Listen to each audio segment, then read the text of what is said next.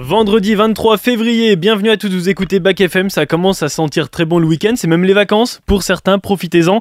Et justement avec mon invité, je vais vous allez, suggérer une petite recommandation de sortie le week-end prochain, mais juste avant, c'est les infos.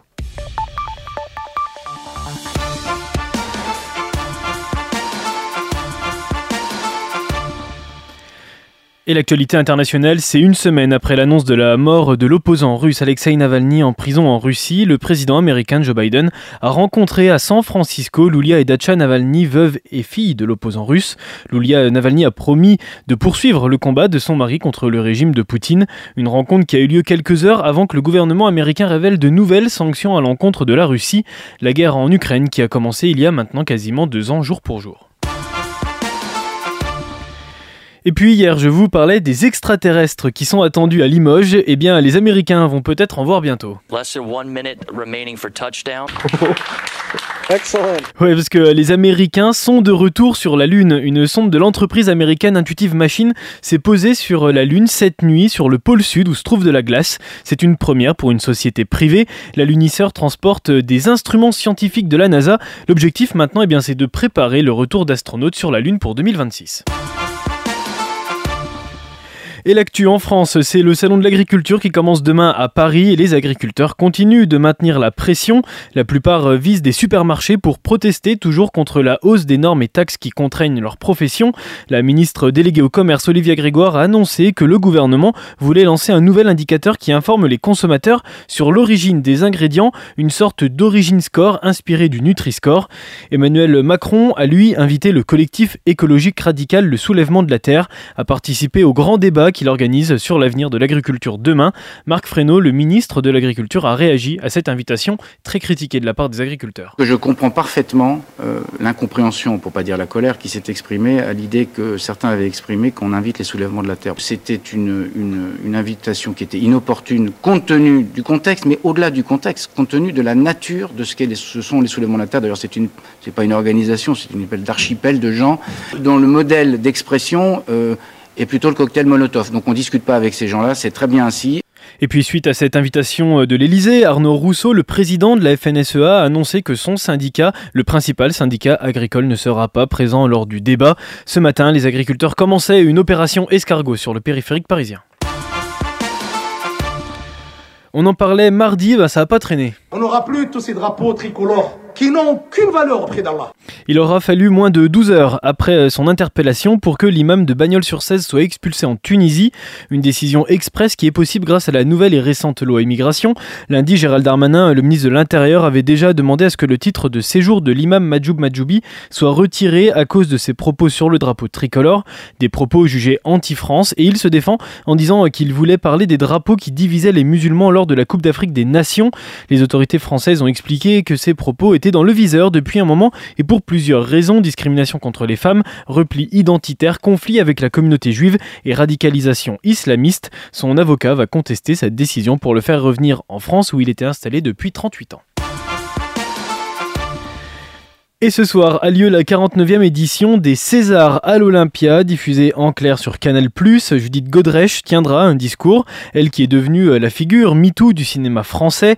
Pour rappel, elle a porté plainte contre les réalisateurs Jacques Doillon et Benoît Jacot pour des violences sexuelles et physiques. Une cérémonie bousculée mais attendue par beaucoup pour les récompenses avec des films favoris comme Anatomie d'une chute, Le règne animal, Le dernier Quentin Dupieux Yannick ou encore Le procès Goldman. Les nommés et nos favoris, eh bien on en a parlé dans Action mercredi matin avec Laetitia Emmanuel pour une séance de rattrapage. Et bien ça se passe dans les podcasts de backfm.fr rubrique Action. Et le foot français, c'est pas foufou. Toulouse lance et Rennes éliminés en barrage d'Europa League. Heureusement, Marseille sauve l'honneur avec une victoire 3-1 face aux Ukrainiens du Shakhtar Donetsk.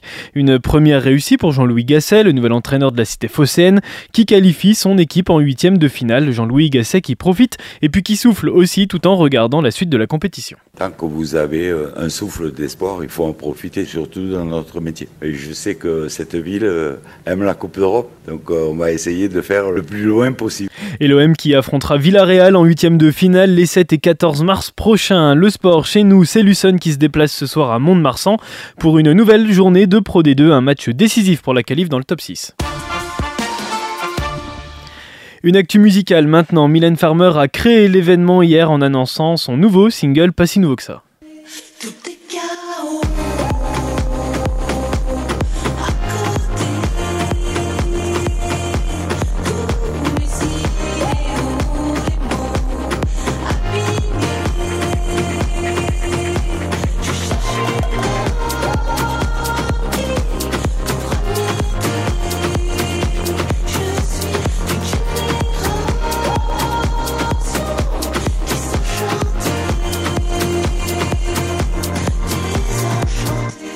Une nouvelle version remixée de son tube Désenchanté, signé du DJ Feder. Il avait déjà collaboré sur plusieurs chansons avec la chanteuse de l'album Désobéissance, par exemple, en 2018.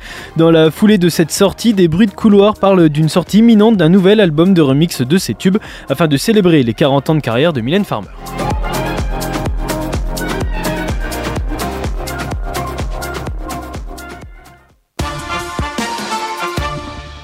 Allez, on revient chez nous à Nevers. Il y avait du passage d'ailleurs hier à Nevers. Marina Ferrari, la secrétaire d'État chargée du numérique, est arrivée à Nevers après avoir été à Dain-les-Places pour inaugurer un pylône 4G. C'est dans le cadre de la mise en œuvre du New Deal mobile qui vise à généraliser une couverture mobile de qualité pour tous les Français.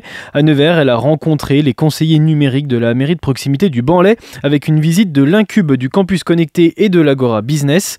Pendant ce temps-là, les Restos du Cœur avaient aussi de la visite. J'ai une petite idée comme ça. S'il y a des gens euh, qui sont intéressés par sponsorer euh, une cantine gratuite qu'on pourrait commencer par faire à Paris, par exemple, puis qu'on étalerait après dans les grandes villes de France. C'était pas normal que dans un pays de, bouffe comme la France, euh, des gens manquent de nourriture, quoi.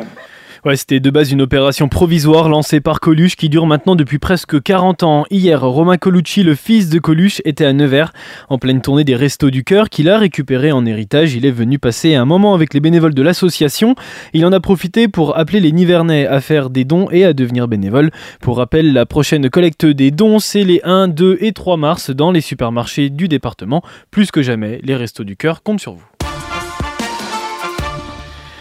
La météo maintenant, et hier la tempête Louis a fait de jolis dégâts sur une partie de la France avec des rafales à plus de 140 km/h. Une belle soufflante est d'ailleurs passée euh, chez nous un petit peu avant 17h. À la suite de cet épisode de vent hier, eh bien 3500 foyers nivernais étaient coupés d'électricité. Ça va être tout noir Ça va être tout noir Ouais, ça faisait tout noir. Alors aujourd'hui, c'est mieux. Hein. Le vent est bien calmé. C'est la pluie qui devrait arriver en fin d'après-midi.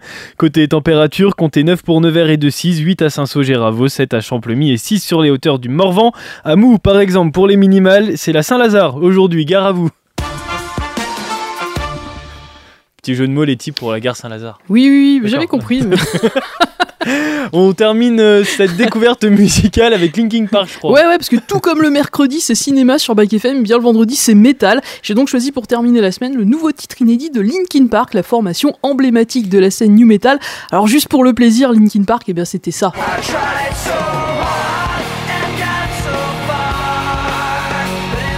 Mythique. Ah, légendaire.